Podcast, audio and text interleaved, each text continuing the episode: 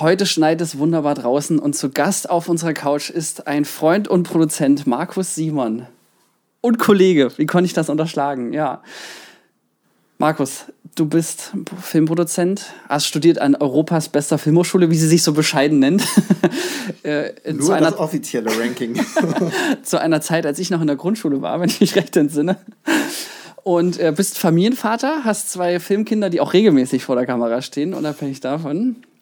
Und über Markus sagt man, sagt seine Schwiegermutter selbst, ähm, du gehst mir auf die Nerven mit deiner Arschruhe.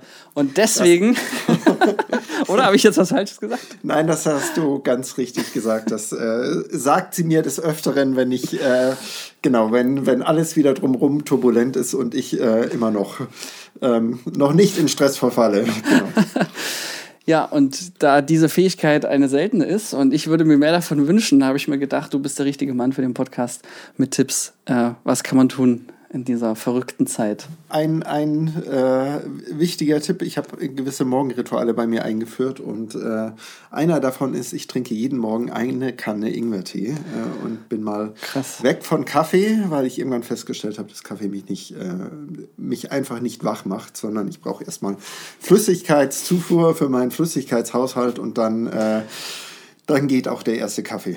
Krass, ich trinke Ingwertee nur, wenn ich krank bin oder mir einbilde, dass ich krank werde.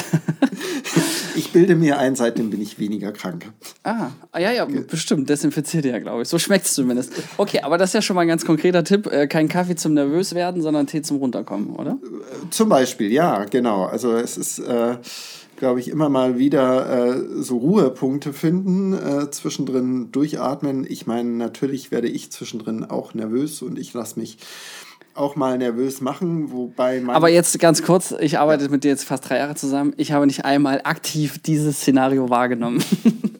Das ist ganz komisch. Das ist also, es nehmen viele Menschen von außen in meinem Umfeld wahrscheinlich nicht wahr. Das ist dann eher eine innere Unruhe. Das ist dann, hat dann eher manchmal auch was mit einer inneren Unzufriedenheit zu tun. Und das äh, ganz Absurde ist, mich machen eher Kleinigkeiten unruhig. Und äh, mich können andere Menschen manchmal nervös machen, gerade wenn sie irgendwas von mir wollen, was ich sofort nicht erfüllen kann und wo ich dann überlege, oh Mensch, wie, wie mache es? Oder ich habe so ein paar Dinge, wo ich nicht weiß, was mache ich zuerst dann ähm, kann es durchaus vorkommen, dass ich, äh, ich sag mal, ins Multitasking verfalle und äh, hier mal an einem Projekt arbeite oder da mal an einem Konzept und dann hin und her switche. Und ich habe ja Menschen um mich drumherum, unter anderem in der Konzeption, die können stoisch wunderbar drei Stunden an einem Konzept arbeiten. Das fällt mir teilweise total schwer ich mache das dann eher, ich, ähm, ich sag mal, meine, meine innere Unordnung äh, verstreue ich dann außenrum. Mein Schreibtisch sieht selten ganz ordentlich aus, sondern äh, das ist, glaube ich, das Zeichen, wenn ich sage, okay, ich äh,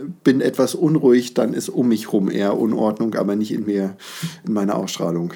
Okay, verrückt. Äh, bei mir ist es oft umgekehrt. Ich habe einen sehr clean Schreibtisch, aber wenn dann am Set, äh, wie bei dem Midgast Weihnachtsfilm, plötzlich 200 Demonstranten im Bild stehen und man nur noch drei Straßenbahnen zur Verfügung hat, da bin ich eher gesagt eher unentspannt. Aber ich habe mit dir auch schon viel gedreht und erinnere mich noch an den großen TV-Spot im Sommer, wo ja wirklich sehr viel Tamtam -Tam drumherum war und viele Leute, die da viele Meinungen hatten. Ähm, was sind so, also warum bist du da ruhiger als die meisten anderen? Ähm, ich kann ich es gar nicht genau sagen. Das ist, glaube ich, eher, das ist eher eine. Äh, Und damit beenden wir unsere Podcast-Folge. Vielen Dank. genau, ich habe das ja auch, ich habe das durchaus versucht äh, zu ergründen. Also ich, ich nenne das mal so, also du hast richtig erzählt, ich habe in Ludwigsburg an der Filmakademie studiert habe viele, viele Studentenprojekte gemacht und äh, Studentenprojekte sind ja von einem hohen Idealismus immer ausgezeichnet, von äh, meistens ganz wenig Budget, was man hat und hohen, hohen Ansprüchen des gesamten Teams, ob es jetzt die Regie, der Drehbuchautor, der Kameramann ist. Es geht immer darum, äh, die besten Sets, die besten Darsteller zu haben und man äh, sollte, wie, eigentlich soll es so sein wie im professionellen Superset, aber äh, halt zu äh, 2% des Budgets meistens. das freut genau. auch das Produzentenherz. Richtig, richtig. Und dann gibt es so eine Challenge untereinander und man guckt, was man irgendwie erreicht, erreichen kann. Und dann habe ich äh, ich beschreibe das immer so, äh, wenn ein Projekt anfängt, dann sehe ich natürlich wie viele andere Menschen auch den riesengroßen Berg an Arbeiten, den äh, an Aufgaben auch und dann versuche ich mich irgendwie da Stück für Stück durchzuarbeiten ähm, und halte mich dann manchmal auch eher an kleinere Teile, an kleinen Erfolgen, an denen ich mich so ein bisschen aufbaue. Und dann arbeitet man sich so Stück für Stück rein.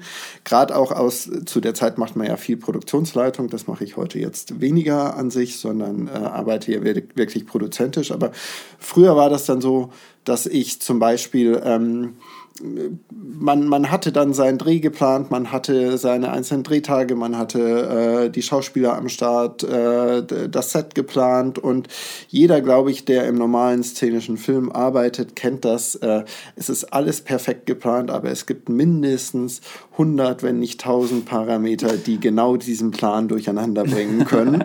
äh, sei es Wetter, sei es die Krankheit eines Darstellers, die Launen eines Regisseurs. Was? Äh, das habe ich aber noch nicht erlebt.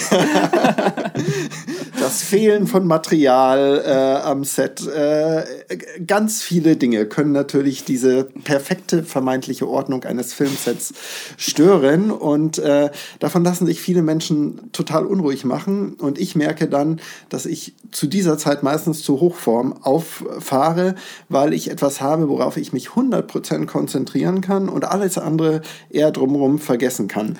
Ähm, ich beschreibe das mal so noch, ich habe durchaus öfter mit Tieren gedreht, aber ich glaube, je exotischer Tiere sind, umso komplizierter sind sie zu finden. Und ähm, ich beschreibe das guten Freunden oder Kollegen manchmal von meiner Warte aus so, man arbeitet zum Beispiel sechs Wochen äh, daran, dass man für einen Film an einem Drehtag einen Elefanten braucht. Und äh, diesen Elefanten äh, sucht man, äh, äh, findet ihn lange nicht, dann gibt es irgendwo Tiertrainer, die den haben und dann äh, am ja, man hat potenziell so einen Elefanten oder einen ganz besonderen Oldtimer oder irgendetwas und man hat Wochen, Monate lang darum gekämpft, ihn zu finden, ihn finanzieren zu können, Leute davon zu überzeugen, dass sie uns vertrauen können, das am Set auch zu benutzen, das Tier, das Stö gute Stück und dann fällt es aus. Aus irgendeinem Grund. Äh, Motor kaputt, äh, Elefant nicht transportabel, äh, keine Ahnung, etwas. Und dann habe ich gemerkt, dass ich in diesen 24 Stunden oder 12 Stunden oder so nochmal zu einem enormen Kraftakt äh, in der Lage bin und eigentlich das, wovor ich ich mit meinem Team vorher vier Wochen gebraucht habe, das auf einmal nochmal erzeugen zu können. Und man hat dann teilweise sogar zum selben Preis, weil man aus dieser, äh, ich sag mal, in so einer Situation ist man so unglaublich powerful, power, also kraftvoll und überzeugend, weil ähm, man gar nicht mehr in die Situation kommt, irgendwie daran zu zweifeln, ob man das kann oder nicht, sondern man macht es einfach. und ich habe mich schon manchmal gefragt, ob ich dieses Mindset, was ich dann in diesen letzten zwölf Stunden habe, nicht auf die ganze Zeit reproduzieren kann. Das wäre geil. Das wäre richtig geil. Ähm, hab da auch schon mal mit Coaches drüber gesprochen, die meinten aber, Markus, äh, ich glaube, die Kraft liegt genau in diesen Momenten. Und der Moment des, der, der Todesangst wahrscheinlich. Das ist der Moment der Todesangst und das ist, mo, das ist so ein Moment der inneren Nervosität, die mal ganz kurz da ist und dann äh, sage ich, verfall ich ins Machen und dann ähm, funktioniert das auch. Aber das ist interessant, weil da fällt mir eine Geschichte ein äh, aus dem Geschichtsunterricht, wo es hieß, dass ein äh, japanischer Feldherr, der nach China äh, mit seiner Armee ist, um ganz China zu erobern. Und der hatte quasi dann als erste Amtshandlung, als die angelandet sind an, am chinesischen Festland, hat er alle seine Boote komplett verbrennen lassen.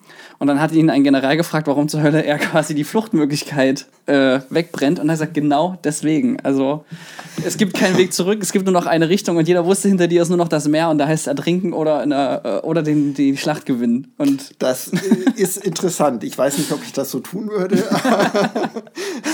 ja, aber, aber, so im inneren Mindset meinst du, wenn es dann keinen Weg zurück gibt, ist ja. Äh, genau, es gibt, es gibt keinen Weg zurück und ähm, ich kann das aus anderen Situationen beschreiben, auch Situationen, die mich, glaube ich, seit meiner Schulzeit verfolgen und mich selber manchmal an mir verzweifeln lassen, ähm, sage ich. Äh, äh, es ist dieser Moment, ähm, das kennst du vielleicht auch, wenn man Arbeiten hat, wenn man Konzeptionen schreibt, wenn man aber auch früher Schularbeiten hat Ich finde auch die Pitches vor Kunden sind auch, immer wie eine Prüfung, eine auch mündliche. Pitches äh, auf jeden Fall, aber die Frage ist ja, wie bereite ich mich darauf vor und vor allem, wie entwickle ich kreativ ein Konzept? Und dann gab es früher in der Schule auch immer Leute, äh, Mitschüler, die haben sechs Wochen vor Prüfungen angefangen zu lernen und haben das ganz strukturiert gemacht und waren dann nachher vermeintlich super vorbereitet. Und man Lass selber, mich raten, du hast nicht zu dieser Gruppe gezählt. Ich habe nicht zu dieser Gruppe gezählt. Ich habe zwischendrin immer mal Bücher aufgemacht, hab, um mein schlechtes Gewissen zu beruhigen, aber habe dann auch gelesen, habe das auch verstanden, aber dachte dann so, ah ja, ähm, du hast ja noch ein bisschen Zeit, war Punkt, äh, Phase 1. Phase 2 war dann, hm, sollte ich nicht langsam dann doch mal anfangen, aber es gibt jetzt vielleicht noch was Besseres zu tun oder jemand anders wollte noch mal was von mir und dann habe ich mich doch noch mit anderen Dingen beschäftigt. Auch ganz, äh, ganz typisch. Und äh, so kann man wunderbar Zeit verplempern und ich sag mal, die Zeit wird weniger, der Druck wird größer und äh, ich habe dann irgendwann festgestellt, dass ich mit größer oder wachsendem, äh, größer werdendem, wachsendem Druck viel besser arbeiten kann, viel konzentrierter arbeiten kann. Ja, unter äh, Druck entstehen Diamanten. Unter Druck entstehen Diamanten und äh, ich meine, Lernen, zum Beispiel den Stoff zu lernen, ist ja eine Sache. Und man kann das strukturieren und man kann aber sich auch innerhalb kurzer Zeit viel Dinge erlernen, ähm, ich sag mal auch er logisch erarbeiten. Das finde ich immer total wichtig. In der Konzeption ist es ja aber, man sitzt oft vor dem weißen Blatt Papier, hat 200 Ideen, man fängt irgendwie an zu schreiben und man ist erstmal überhaupt nicht zufrieden mit den ersten Sätzen, mit den ersten Scribbles, mit den sowas. Und dann äh, lässt man es wieder liegen, dann geht man wieder raus, beschäftigt sich eben mit anderen Projekten, mit anderen Dingen.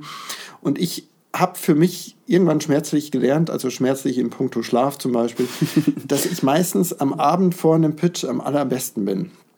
Und äh, das lässt manchmal meine, meine Mitkonzeptionsarbeiter auch ein bisschen nicht verzweifeln, aber sie kennen das inzwischen, dass von mir nicht immer ganz schnell die erste Idee kommt, sondern meistens kurz vor knapp. ja, solange die so gut ist, wie sonst auch. Ne? Whatever works.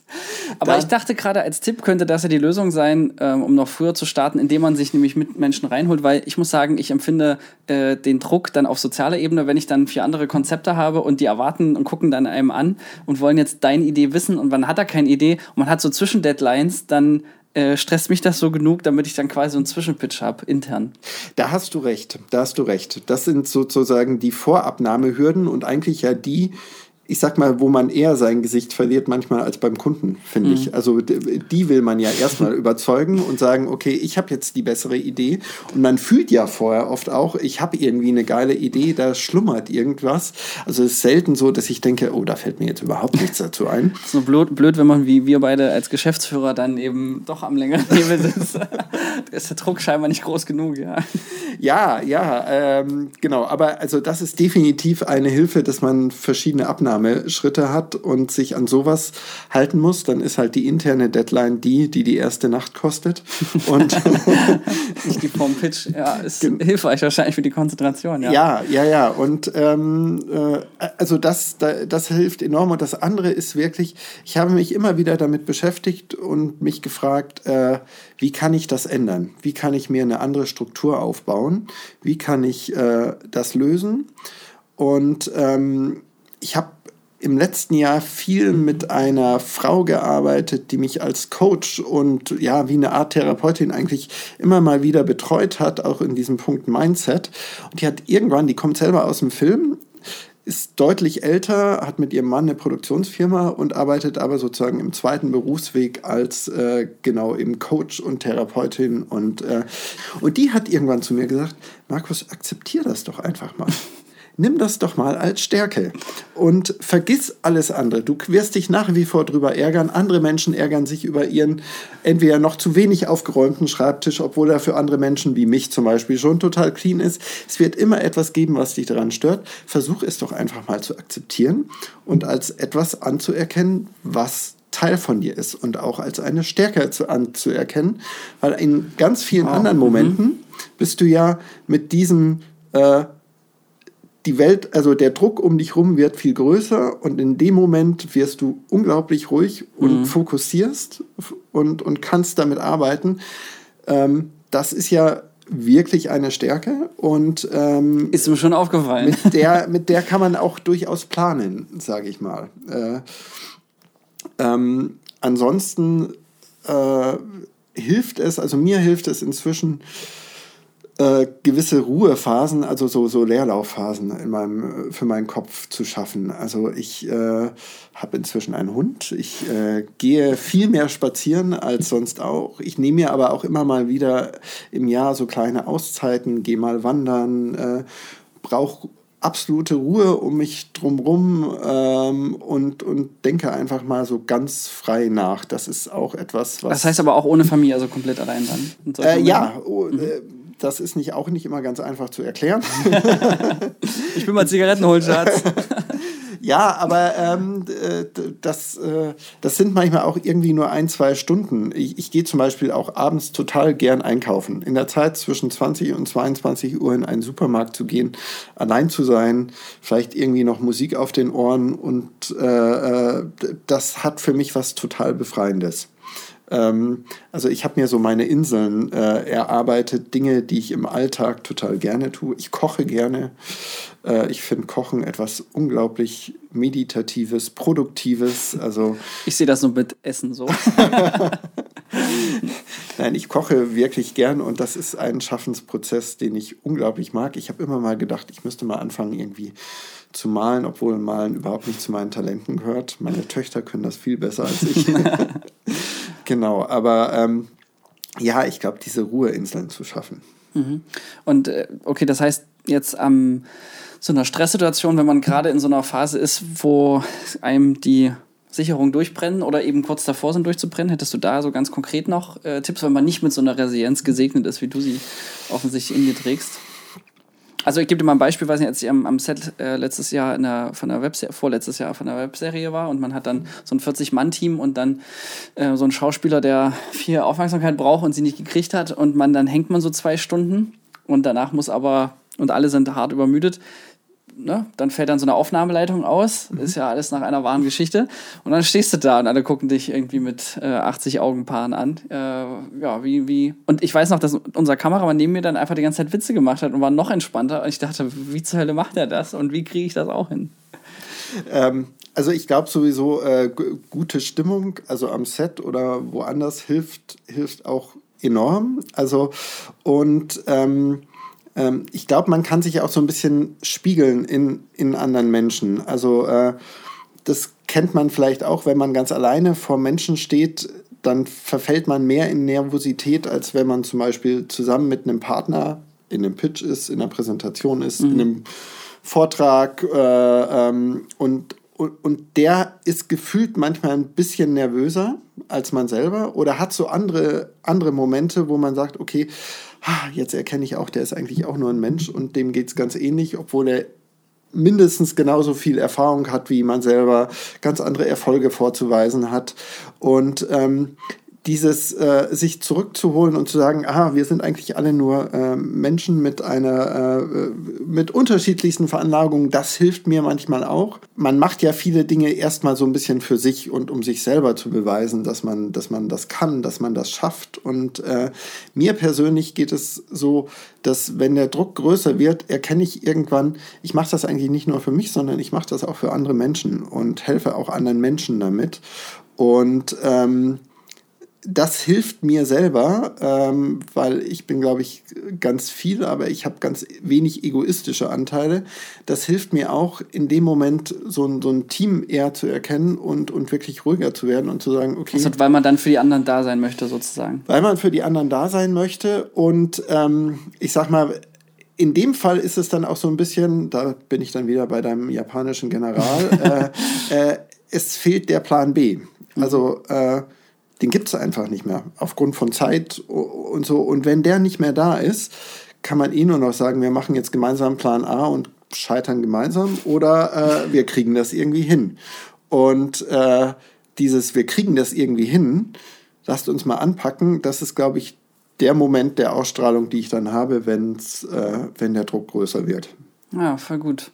Ja, zum Thema Vortrag meinte auch mal hier eine Mitarbeiterin aus der Animation, dass solange es nicht um Leben und Tod geht, kann einem auch mal alles scheißegal sein. Also Wortlaut ungefähr so. Fand ich auch eine ganz schöne Erkenntnis zu sagen, ja gut, weißt du, andere operieren am Herzen und äh, wir drehen halt nur Filme, ne? Ich meine, was äh, kein Grund nervös zu werden. So. Ähm, ich, also ich beschäftige mich ja wirklich auch so ein bisschen nochmal mit dem Thema Mindset. Das ist ja auch viel euer, äh, euer Thema hier im Podcast an sich und das finde ich auch super ganz viele Dinge, die einen eigentlich nervös machen, haben mit Angst zu tun. Man hat Angst zu versagen, mhm. man hat äh, Angst vor anderen Menschen irgendwie eben schlecht dazustehen, äh, irgendetwas nicht äh, zu schaffen. Äh, also das Thema Angst ist ja allumfassend eigentlich in allen Dingen, wo man auch ein bisschen zweifelt. Und wenn man nur in Gedanken mal dieses Thema Angst abkapselt, und das geht relativ gut, also auch nur mal in so einem Entscheidungsprozess, dann hilft das wirklich, äh, sich nochmal noch mal ein paar klare Gedanken zu fassen. Das erinnert mich so ein bisschen an dieses, äh, ganz noch aus Kirchenzeiten hier, so what would Jesus do? Also hier, was würde Jesus tun? Ähm, als äh, permanente tägliche Erinnerung sozusagen, weil äh, das stimmt. Also gerade Stress wird ja ausgelöst durch Ängste. Wenn du Stress hast, ähm, zu spät zu kommen, dann hast du ja nicht Stress, weil im meisten Fall reißt der andere ja nicht den Kopf ab, sondern du machst dir nur einen Stress, weil du denkst, äh, du willst nicht versagen und hast Angst vor der Reaktion des anderen. Ähm, aber wenn man das rausnimmt, hat man ja keinen Stress. Also daher hast du völlig recht, Stress ist ja meistens Angst und das Gegenteil von Angst ist ja Mut. Also wäre dein Tipp, nehme ich damit raus, an solchen Stellen mutiger sein, oder? An solchen Stellen mutiger sein, an ähm, solchen Stellen wirklich auch diesen, diesen, sich mal kurz hinzustellen, bevor man irgendwie agiert, weil oft ist ja eine Aktion eigentlich nur eine Reaktion auf Stress von außen. Äh, und ähm, mal kurz durchzuatmen und einmal das 360 Grad zu betrachten und zu sagen, okay, ähm, was wäre jetzt eigentlich, also was wollen alle anderen von mir und was will eigentlich ich und was ist jetzt am zielführendsten? Und dieses Thema Angst, glaube ich, fand ich im Nachhinein spannend, ist äh, an ganz vielen Stellen äh, etwas, äh, wo man, also Angst ist ja, klingt jetzt immer ganz groß, das ist ja manchmal auch nur eine Vorsicht oder eine Unsicherheit. Ähm, äh, kann ich das jetzt überhaupt leisten oder äh, ist die Idee, die ich gerade entwickle, wirklich das, was der Kunde will? Mhm. Zum Beispiel, das ist ja auch ein Thema Unsicherheit.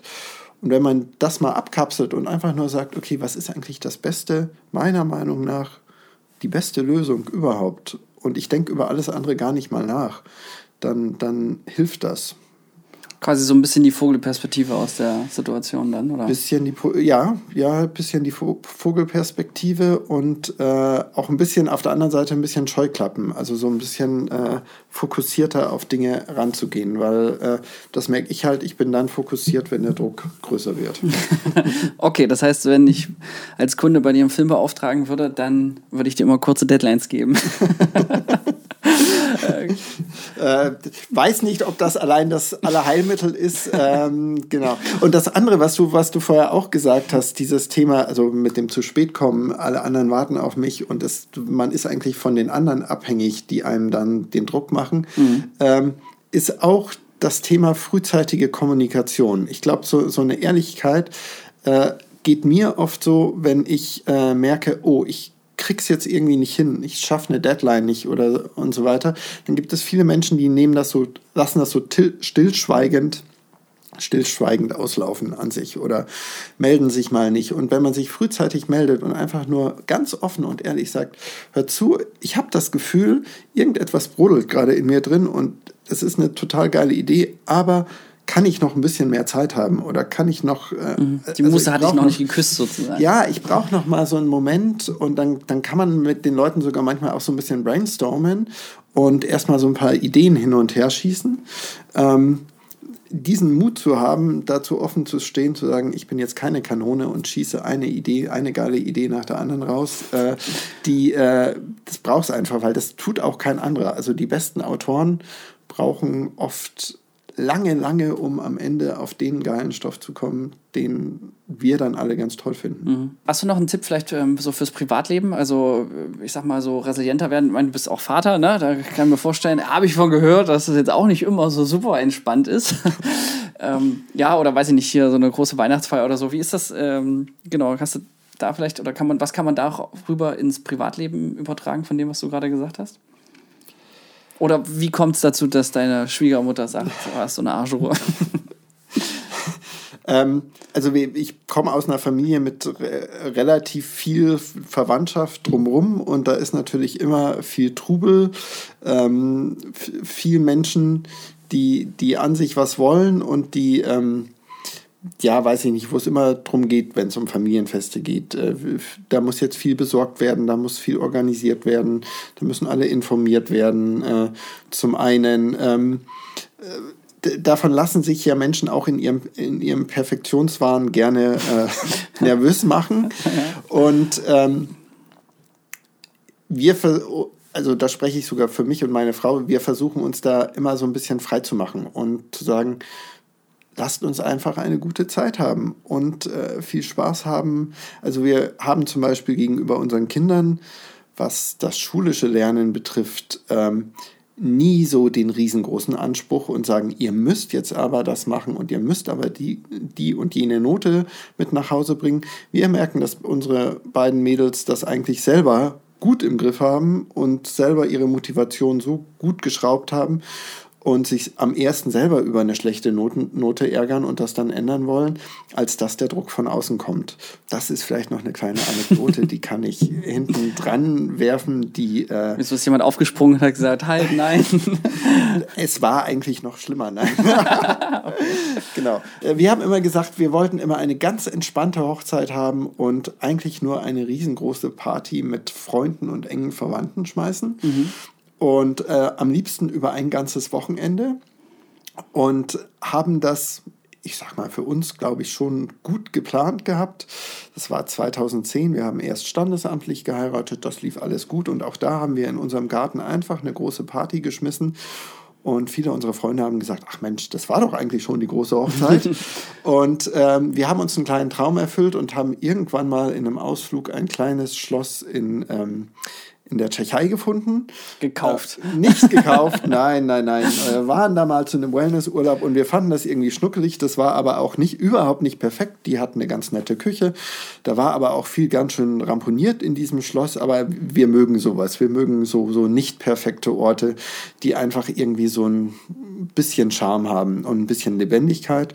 Dann haben wir gesagt, wir mieten einfach dieses Hotel laden alle unsere Freunde ein, die kommen ein Wochenende, machen am Freitagabend eine Party, am Samstag heiraten wir dann einfach auf der grünen Wiese dort, hatten einen Pfarrer dabei und es war alles geplant. Ähm, wir waren ein paar Mal da zu Vorbesprechungen und dann ähm, am Mittwoch, bevor wir abreisen sollten, kriegte ich am Spätnachmittag eine E-Mail von dem Eigentümer dieses Hotels, den ich noch gar nicht kannte. Ich hatte bisher nur mit dem Management zu tun. Mhm dass leider die Hochzeit ausfallen muss, weil das Hotel an diesem Wochenende äh, von der Energie abgeschnitten ist aufgrund irgendeines Umbaus eines Kraftwerks äh, oder sowas. Naja, und dann, äh, ich glaube, das ist so ein Moment, daran verzweifeln ganz viele Menschen. Meine Frau ja, ich kann mir das vorstellen. Es ist nicht so witzig, oder? Wenn ja, deine nein, gesamte Riesenfamilie war, sich Zeit genommen hat. Es war mal kurz überhaupt nicht witzig. Und dann war es aber so der Moment, wo wir gesagt haben, okay, wir machen jetzt das Beste draus. Dann haben wir angefangen, wir hatten schon mal Wein bei uns im Keller eingelagert. Wir haben dann abends den Wein aufgemacht und angefangen, alle unsere Freunde durchzutelefonieren. Die haben uns natürlich erstmal überhaupt nicht ernst genommen, als wir gesagt haben, übrigens, äh, ihr braucht nicht kommen, am Wochenende die Hochzeit fällt aus. Ja, ja, aha, ja, äh, genau. Ja, klingt nach einem, klingt nach einem guten Witz, Gag, ja. ja. Und ähm, bis wir sie dann überzeugt haben, ähm, äh, dass dem wirklich so ist. Und das war am Ende war es ein total lustiger Abend.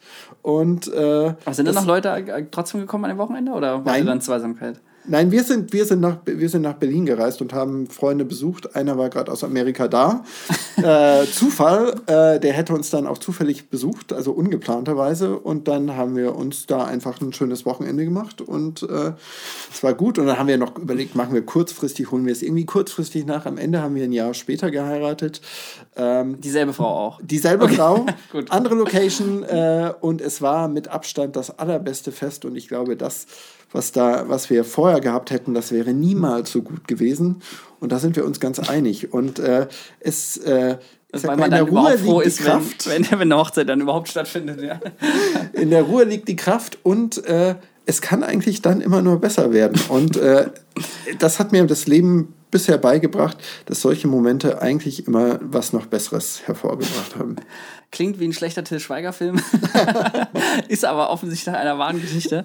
Ähm, ja. Markus, das sind äh, eine schöne letzte Anekdote, um selber entspannter in den Alltag zu gehen. Das heißt, wenn man sich das nächste Mal, wenn ich mich das nächste Mal stresse, dann denke ich mir, Leute, es ist nicht meine Hochzeit, die hier ins Wasser fällt.